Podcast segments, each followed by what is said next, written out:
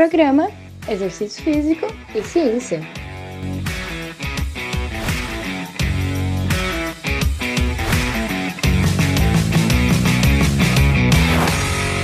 Está começando mais um Exercício Físico e Ciência.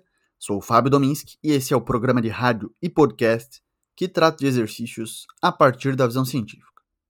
Um treino científico rápido que você pode fazer em quase qualquer lugar. Um novo estudo mostrou que você pode obter os benefícios de um treino de alta intensidade fazendo apenas 5 exercícios sem necessidade de academia ou de equipamentos em um espaço qualquer. Quer saber qual é? Escute esse episódio, o de número 299 no Exercício Físico e Ciência. Olha aí, estamos quase chegando no episódio 300 na verdade, a gente já tem mais de 350 episódios, talvez, aqui no canal, considerando entrevistas, edições especiais, mas a contagem considera os tradicionais de terça e quinta, que a gente começou lá em outubro de 2019.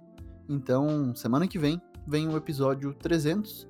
Se você tem sugestões de temas para esse episódio especial, converse comigo no Instagram, FábioDominski, para dar ideias não somente para esse episódio, mas para os outros também, já que a gente vai continuar aí sem limites. Vamos dar. Bom, você tem dificuldades com o tempo ou com espaço para treinar? Um estudo publicado em março de 2022 na Frontiers, e aí na seção de fisiologia, então Frontiers in Physiology, é uma das revistas do grupo Frontiers. É, esse artigo pode nos dar um caminho interessante. Na verdade, a gente pode basear até treinos com base Nesse artigo, você vai gastar um pouco tempo, mas o esforço é um pouquinho maior do que um treino mais moderado, digamos assim. Bom, o treino consiste em cinco exercícios simples. Alguns podem chamar de exercícios calistênicos, e aliás, foi assim que os autores chamaram também.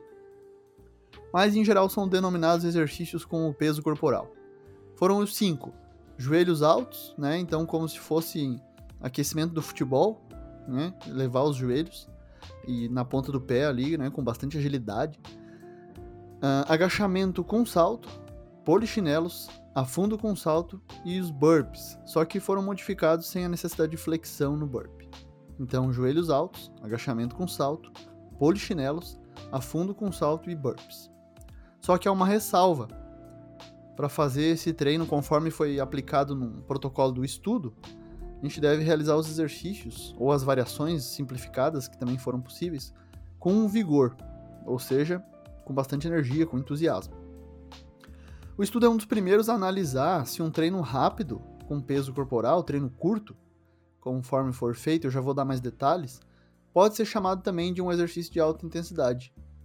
É isso que disse a Gabriela Belíssimo, que foi doutoranda, que é doutoranda, na verdade, da Universidade do Novo México e foi a líder desse estudo, a primeira autora desse estudo aí. Então, para descobrir se esse treino de com peso corporal de 5 exercícios era tão eficaz quanto dar uma corrida na academia, por exemplo, Belíssimo e os seus colaboradores, que foram pesquisadores dos Estados Unidos, Canadá e também do Brasil, reuniram 12 pessoas, 6 homens e 6 mulheres, com características saudáveis e ativas já na faixa dos 20 e 30 anos. E aí, em um dia, eles pediram para que eles corressem em uma versão tradicional de HIIT, correndo numa esteira na velocidade máxima por um minuto, e depois caminhando por mais um minuto. Participantes repetiram esse intervalo de corrida-caminhada, que é o HIIT, treinamento intervalado de alta intensidade, por cinco vezes, descansaram por dois minutos e depois fizeram toda essa série de novo. Cada rodada durou 11 minutos. Em outro dia, mas com uma diferença de pelo menos 7 dias entre esses dois protocolos, entre esses dois treinos, o treino mudou. Foi para os exercícios calistênicos, com foco na parte inferior do corpo. E aí aqueles exercícios que eu já citei alternavam entre um condicionamento mais aeróbio e fortalecimento muscular. Lembra da ordem? Então foi joelhos altos, agachamento com salto, polichinelos, afundo com salto e burpees modificados.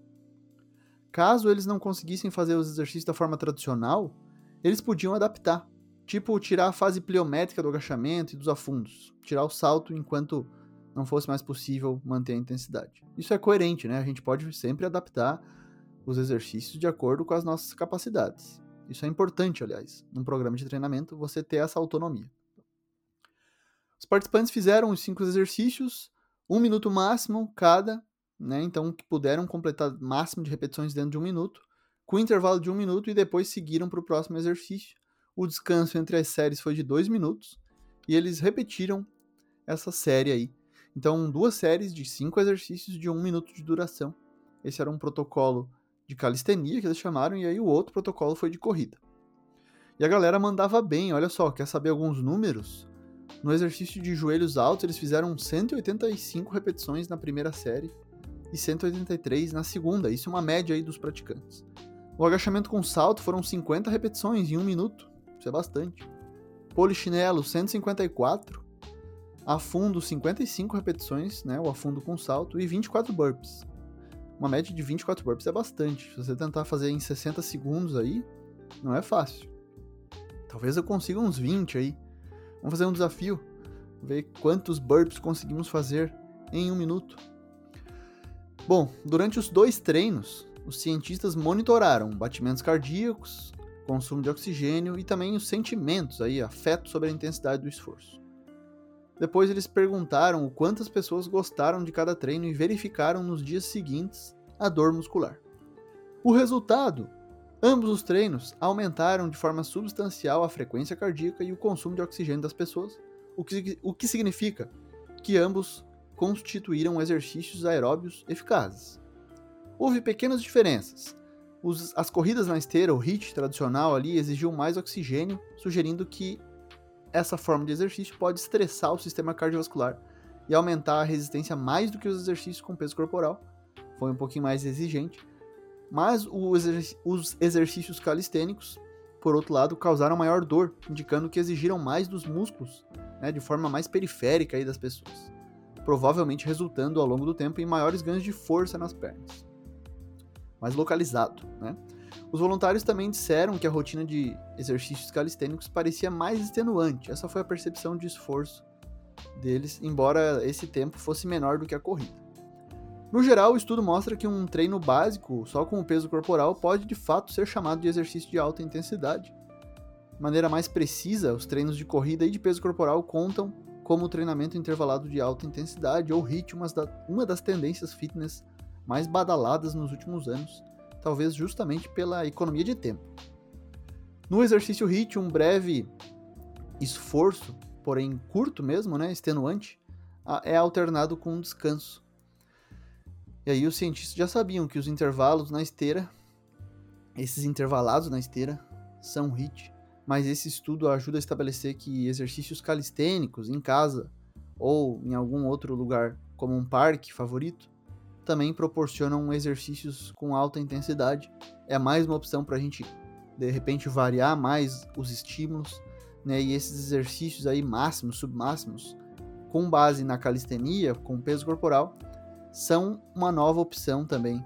Nem, nem tão nova, na verdade, né? Mas que a gente talvez olhou com mais cuidado durante a pandemia, quando a gente não tinha outras opções a não ser se exercitar em casa, né? além dos movimentos pliométricos com saltos, que podem provocar respostas cardiorrespiratórias interessantes. Do ponto de vista prático, o exercício de alta intensidade, baseado na calistenia, pode obter benefícios cardiometabólicos, de maneira similar à corrida tradicional, em esteira, aquela como o HIT, mas sem o ônus financeiro e a necessidade de equipamentos mais sofisticados, como uma esteira ou outros. Esse é um treino que você pode fazer em casa, mas lembrando, a alta intensidade não serve para todo mundo. Muitas pessoas se sentem altamente desconfortáveis, têm respostas afetivas como desprazer, que é muito negativo e que é difícil manter como exercício em médio e longo prazo. Né? Às vezes aguenta uma, duas sessões, mas não é sempre que a pessoa consegue. E a literatura mostra que é difícil aderir a esse tipo de treino, então respostas afetivas são altamente individuais. Fique ligado em como você se sente nos treinos. Se você gosta mais de alta intensidade, ótimo, beleza. Agora, se você não responde bem, como é o meu caso, prefira de repente aeróbios de moderada intensidade, enfim tem muitas opções hoje. A ciência é cada vez mais abrangente em relação aos exercícios físicos, mostrando diversos benefícios. Hoje a gente focou aí, né, no treinamento com peso corporal.